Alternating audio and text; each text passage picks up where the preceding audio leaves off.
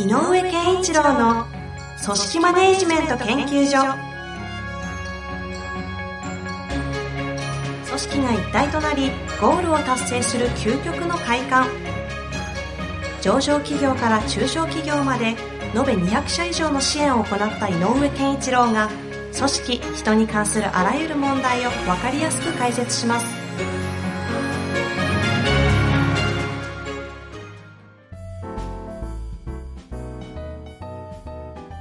こんにちは、遠藤和樹です。井上健一郎の組織マネジメント研究所。井上先生、よろしくお願いいたします。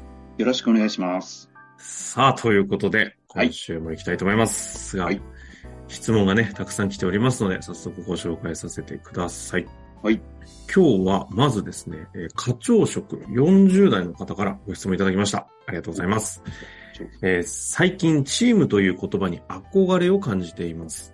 高校の同期数人と定期的に飲み会、えー食事をしています。そこでお互いの仕事の近況報告をして刺激をし合っています。友人の一人が、うちのチームはね、と、チームという言葉を使い始めて気になっています。今まで、こいつ部署って言ってたのになんか格好つけてる？と、やっかみながらも、どことなく羨ましいと感じています。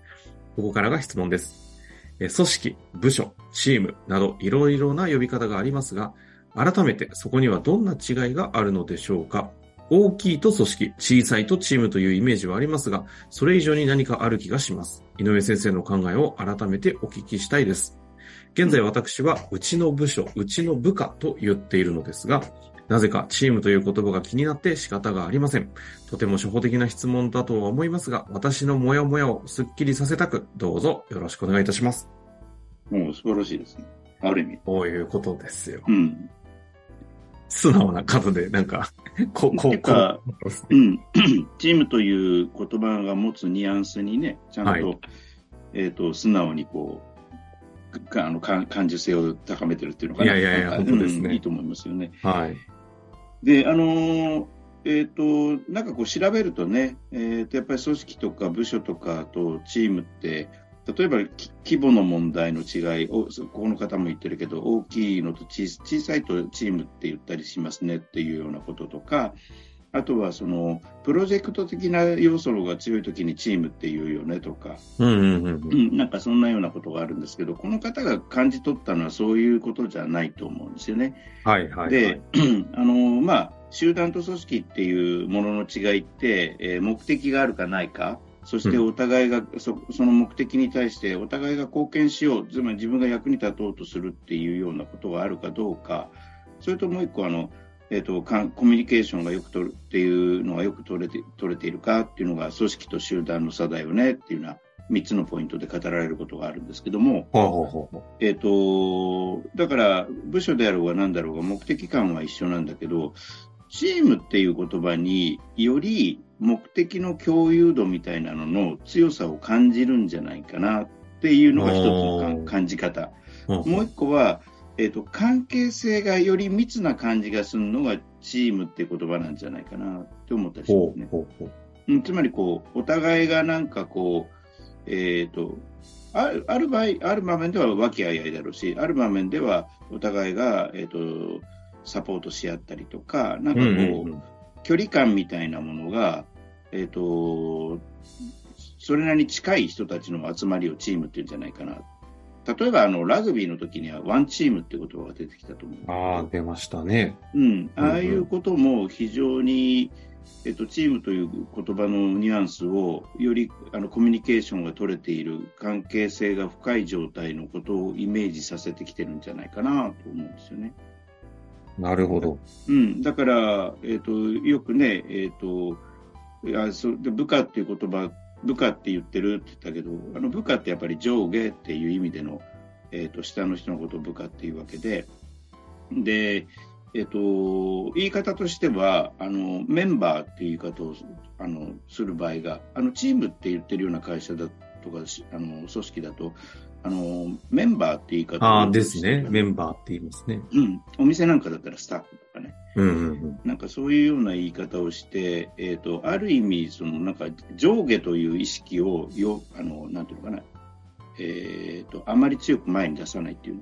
ううんうん。それもなんかチームという言葉が持ってるニュアンスのもう一つなんじゃないかな、みたいな気がしますね。一つは目的のこの共有度合いというか、共有度合い。あと関係性の深さ。そう。ここはここですごい、目的が共有されていれば関係性も深くなりそうというか、すごい密接にこの二つの要素が関係し合ってそうな感じもしますよね。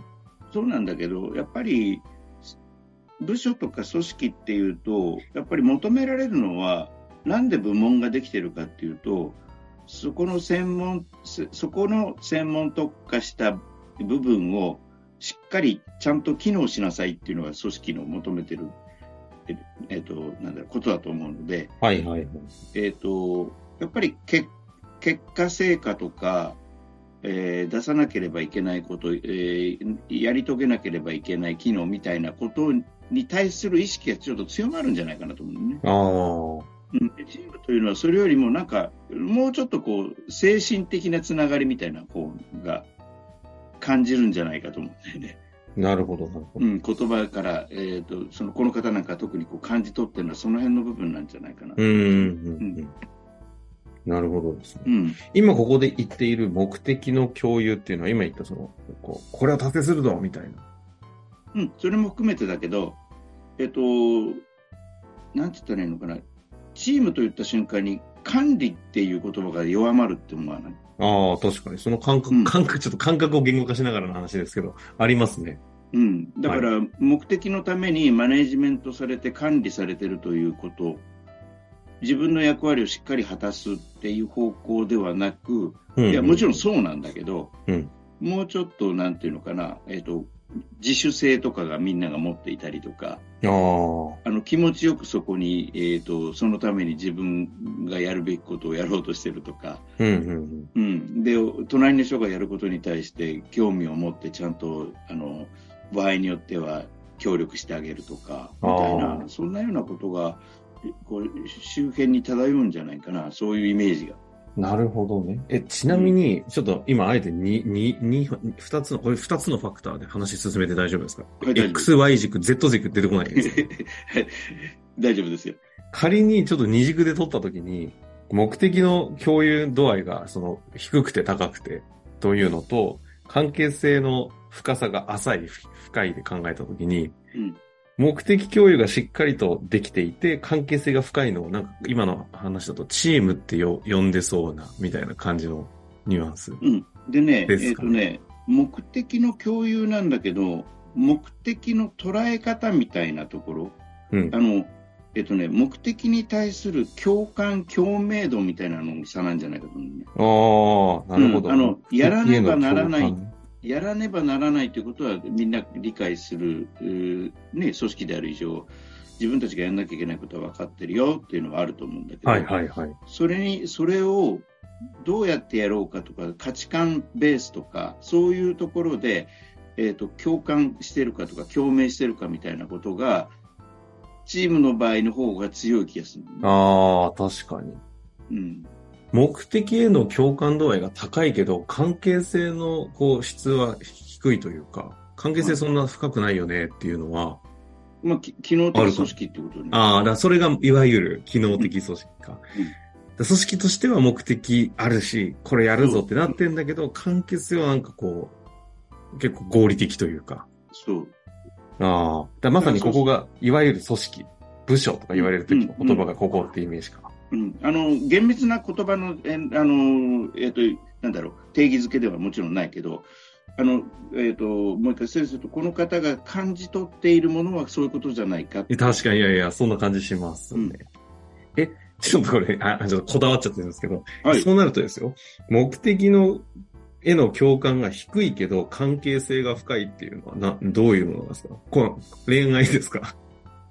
あのー目的への共感、それはおそらく、えっ、と、なくはないと思うのね。あの、で、えっ、と、なんていうのかな。あの、俺たちな、あの、こう、気持ちいいよね、この集団っていうのは、例えば会社行ったとしても、なんか心地よくやってるけど、成果とか、えっ、と、そういうものに対しては意識が低いとか、うんえー、と世の中に対して出している価値あの価値観みたいなもの、価値提供みたいなことに対する認識が低い、ってなると、えっ、と、いずれその組織は、えっ、と、なくなると思う。ああ。あ、だからあれか。この方、ご質問いただいてますけど、この方の同期の飲み会の場とかは、そういう意味で言うと関係性高いけど、別に目的共有されてないが、価値はある。だから、うん、だから、あの、ある意味では、えっ、と、集まりなんだよね。集まりだね。確かに。悪悪い場だとは思わないけど、集まりではあるけれど、何かを成し遂げるものではないので、うんなるほど。だから目的が低いってなったら、やっぱりある種、あの、組織、チームであろうが部署であろうが、組織、組織という、あの、組織というものに対する、えっ、と、意識からは遠ざかっていくんじゃないかなという。なるほど。うん。大好きな集まり的な。そうそうそうそう。しあのさっき冒頭言った組織と集団の差の集団の方になっていっちゃうんじゃないかな。あ、なるほどね。集団の方になっていってしまうと。うんちょっと目的の共有度合いが低くて関係性も低いのはちょっとあえて話す必要ないですかね、ここでは。うんまあ、逆に言うと、よくまだいますねっていう。そこに？うん。どうしたんですかっていうね。確かに。うんその場所しんどくないですかっていうことか。そうそう。まあ、というような話をしてきた中で、改めて、うん。チーム？はい。って、何ですか？と、大体話しましたよね。改めてでねギュッとまとめるとどうですかね？えっとね、あのーで、と、時たまね、はいはいはい。チームという言葉に、なんかこう、ある種の、なんていうのかな、えっ、と、弱さを感じるっていう場合、人もいたりするのよね。ああ。ややわ弱さというのはやわさ。ああ。うんあそれはなんかこう組織って言葉に対してみたいなニュアンスですか？そうそうそうそう。チームって言った瞬間に、なんかちょっとゆるさみたいなのああ、わかるわかる。うん、なんか、なんか、お互いがなあなあにやってるようなで捉える人もいるので、はいはいはい。だけど今回の場合のチームっていうのはそれよりも、あまあでもねなん、今回の場合は違うんだけど、共通していることは何かっていうと、そこにいる時のき精神的な安心度の強さなんだよね。おー、あ、なるほどね。そこにいる人たちの心というか気持ちがどこかっていうと、この安心度。うん。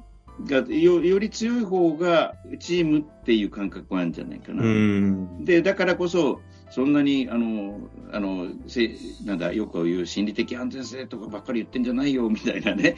ちゃんと働け、みたいな意識があると、そのやわさを感じるんだろうし。なるほど、なるほど。でも、そうやっぱりこうみんなでちゃんとしっかりやってれば、やっていたで、お互いのなんか関係性の良さみたいな、あの、仲間意識の強さみたいな、そんなものを感じるんじゃないかなと思う。なるほどですね。うん。それでいくと、安心度はやっぱり関係性で生まれてくるんですかね。そうだと思う。だから目的が高くて、共有度が高くて、当然関係性が深かったら安心するし、けどうん組織論的な、いわゆる機能的組織の関係性が低いとどんなに目的共有できてても、やっぱり安心がちょっとうん。あるわな。で、あの、ぼ後半にこの方の質問にまた、部下っていう言葉と途中で私が言ったメンバーっていう言葉で何が差があるかというと、部下って、えっ、と、ある種身分をし語ってるよね。あ、ですね。う。うんん。でもメンバーって別に身分じゃないじゃない？メンバーなんで。確かに。なんか関係性を語ってる感じもしますよね、メンバーって。だから、そういう、なんかこう、なんだろうな、あのーより、あの、一番、こう、なんかつ強い組織論ってのは、まあ、組織の中のガチガチの、えー縦上下とかっていう、えっ、と、専門特化したその部分部分の、えっ、と、機能みたいなことで言うと、極めてすごく強いのはやっぱ、あの、軍隊だったりすると思うんだけど、うんうんうん。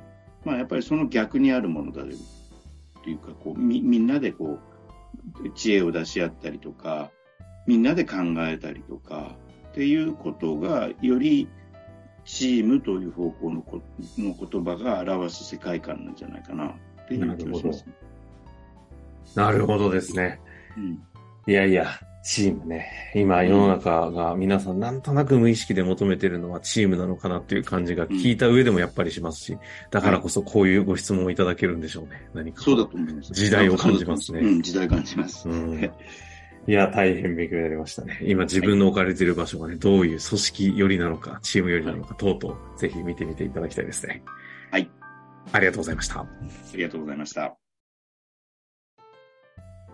本日の番組はいかがでしたか？番組では井上健一郎への質問を受け付けております。ウェブ検索で井上健一郎と入力し、アカラクリエイト株式会社のオフィシャルウェブサイトにアクセス。